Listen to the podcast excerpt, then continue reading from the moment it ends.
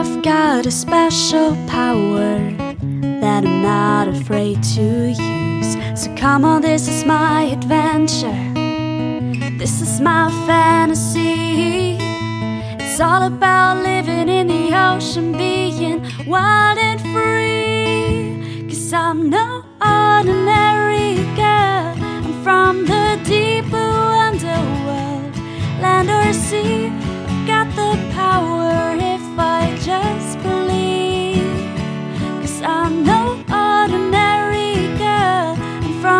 the deep blue underworld, land or sea. The world's my oyster. I'm the pearl, no ordinary girl.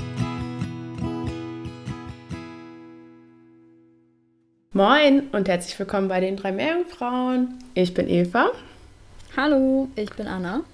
und heute dürfen wir die nächste Schnapszahl in unserem Adventskalender öffnen. Türchen Nummer 22. Juhu!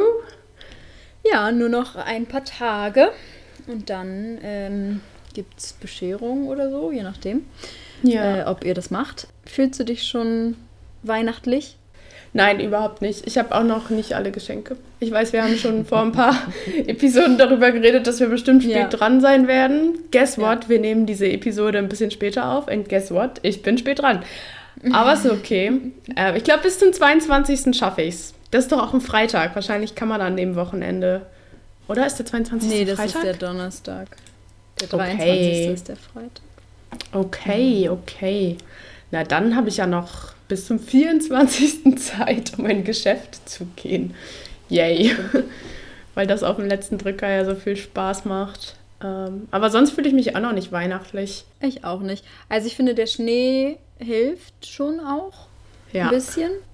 Aber es ist ja auch ungewöhnlich. Wir kommen ja beide aus dem Norden. Ähm, ist ja ungewöhnlich, dass da Schnee liegt quasi über Weihnachten. Deswegen ist es auch nicht so ganz weihnachtlich Feeling, weißt du? Also es ist immer so, ich erwarte ja gar nicht, dass an Weihnachten Schnee liegt. Deswegen verbinde ich Weihnachten nicht mit Schnee. Deswegen ist Schnee nicht unbedingt ein weihnachtliches Gefühl. Genau. Weihnachten ist Glühwein mit Übergangsjacke. ja, das stimmt, mit Regenjacke. mit Regenjacke, ja, das trifft es noch eher. Und hier ist es so äh, Thermo-Unterhose und Winterjacke. So muss man hier Glühwein trinken. Ist es bei euch auch so kalt? Ja, ähm, Ja. also es war hier jetzt letztens minus 8 Grad und wir hatten Winde, aus der, die aus der Arktis kamen. Das war es gefühlt Oh. minus 20. Also die Wetter-App hat gesagt, gefühlt minus 20. Ähm, aber da, keine Ahnung, ich bin dann auch nicht mehr rausgegangen, beziehungsweise halt zur Arbeit und zurück, aber das hat gereicht. Alles andere war mir zu viel. Ja. Ja, das ist Ja. schon echt doll. ja. Genau. Aber du hast uns heute, heute was Schönes mitgebracht. Ja, wir öffnen das Türchen. Und zwar äh, wurde sich etwas ähm, gewünscht äh, von Cindy. Und zwar hat Cindy sich die Meerechse gewünscht. Die Meerechse. Ich habe schon wieder nicht geübt, wie man den lateinischen Namen ausspricht. Es tut mir sehr leid. Ich werde ihn jetzt einmal versuchen vorzulesen und dann werde ich sie nur noch die Meerechse nennen. Liebe Anna, ich bin mir sicher, alle lateinischen MuttersprachlerInnen werden dir verzeihen. okay. Ja, aber Let's es go. ist schwierig, weil da sind so viele Ys drin. Ah. Ambly, Amblyrhynchus cristatus. Oh, ging sogar. War gar nicht so schwer. Also, Amblyrhynchus cristatus, die Meerechse, ist eine endemische Leguanart auf den Galapagos-Inseln, also vor Südamerika. Endemisch bedeutet äh, ja in dem Sinne quasi dort beheimatet, also äh, meist nur in einem begrenzten oder nur in diesem begrenzten Gebiet vorkommend. Also sie kommen eben auch nur auf den Galapagos-Inseln vor. Und ähm, sie gehören zu der Familie der Leguane, der Iguanidae.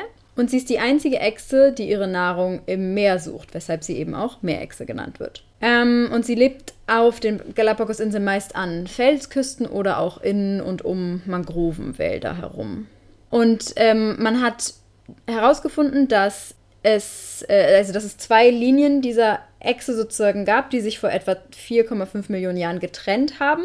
Und daraus ist die äh, quasi im, die eine Linie ist die, der Drusenkopf, nennt man ihn. Ist eine andere Echse quasi, die im Landesinnern der Galapagos-Inseln wohnt. Und lebt.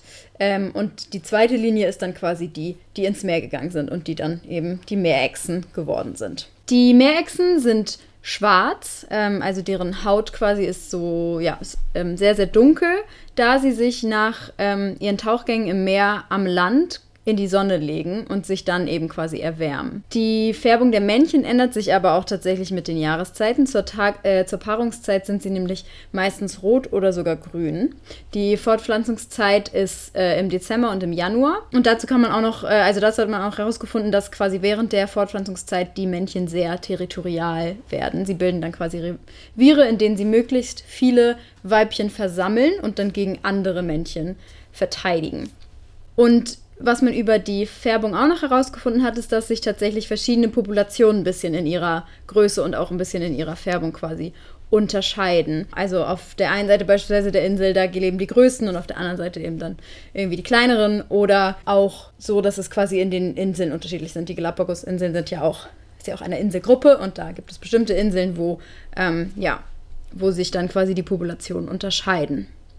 Im Durchschnitt sozusagen werden ausgewachsene Männchen aber bis zu 1,3 Meter lang, während die Weibchen ähm, nur etwa halb so lang werden, nämlich meistens nur so um die 60 Zentimeter lang.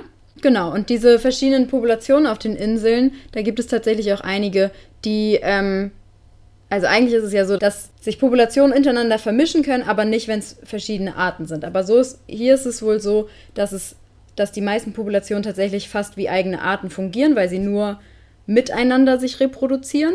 Ähm, aber es gibt, ich glaube, zwei Inseln sind es, die tatsächlich, ähm, also die Hybride bilden sozusagen. Also die dann schon miteinander sich reproduzieren, aber halt Hybride bilden. Ja, und ich habe eben schon ähm, über die Futtersuche gesprochen, beziehungsweise dass sie ja im Meer ihre Nahrung suchen und daraus ja auch irgendwie deren Farbe entsteht, weil sie sich dann danach in die Sonne legen und ähm, sich erwärmen können. Ähm, die können nämlich, also die Meerechsen können nämlich auch nur eine begrenzte Zeit ähm, auf Futtersuche im, Wald, im Wasser verbringen, weil das ähm, Meer um die Galapagos-Inseln nämlich tatsächlich auch relativ kalt ist. Und sie tauchen da bis zu einer halben Stunde im flachen Wasser, meistens bis zu einer Tiefe von 15 Meter und weiden Algen ab. Und danach müssen sie sich dann eben wieder in die Sonne legen und aufwärmen. Sie fressen fast ausschließlich marine Algen und Tang ähm, und das mit der Nahrung aufgenommene überschüssige Salz aus dem Meerwasser scheiden sie durch Chloridzellen in Drüsen an den Nasenlöchern wieder aus. Genau, und diese Futtersuche, die, ähm, da gibt es zwei verschiedene Arten, wie die das machen. Das äh, eine ist das subtidale, äh, die subtidale Fütterung sozusagen, also Subtidal Feeding, wie das in einer Studie herausgearbeitet wurde.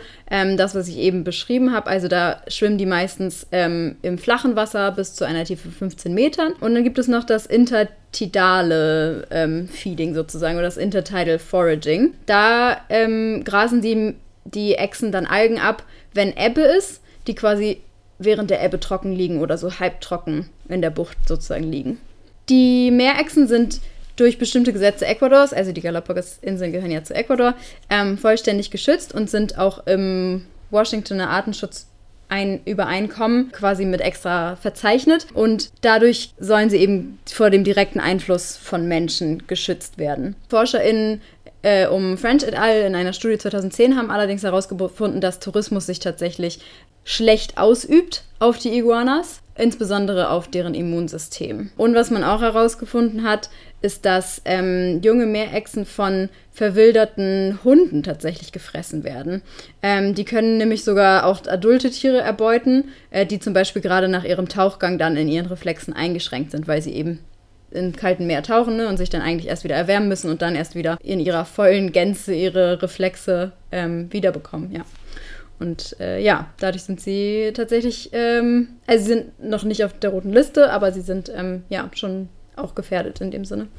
Ja, cool, danke. Ich freue mich endlich, was über die Iguanas zu erfahren, denn ehrlich gesagt hatten wir den Wunsch auch schon letztes Jahr, richtig? Oder vorletztes Jahr? Auf jeden Fall schon länger. Ja, ich glaube, weiß ich gar nicht mehr. Ich glaube, das erste Jahr hatte Cindy uns schon gefragt, ob wir darüber sprechen können. Und ich glaube, da hatten wir keinen Platz, weil wir so viele hatten oder so. Ja. Irgendwie, irgendwas war da. Deshalb ist es cool, jetzt mal ein paar Details zu kriegen. Und ich muss sagen, am Anfang, als du über die Färbung und die verschiedenen Populationen geredet hast, musste ich als erstes an Orcas irgendwie denken, weil bei denen ist es ja auch so, dass die verschiedenen Populationen unterschiedliche Färbung haben. Und bei denen ist es, wenn ich es richtig weiß, auch so, dass die verschiedenen Populationen sich nicht untereinander fortpflanzen, sondern nur innerhalb einer Population. Ähm, wobei Ja, es bei den. Iguanas, ich meine, wenn die Färbung vom Futter herkommt, ist das natürlich anderen, anderen Ursprungs. Ähm, und es gibt bestimmt auch noch mehr Beispiele aus der Tierwelt. Irgendwie ist Mhm. der Orca nur so am prominentesten bei mir. Ähm, ja, cool.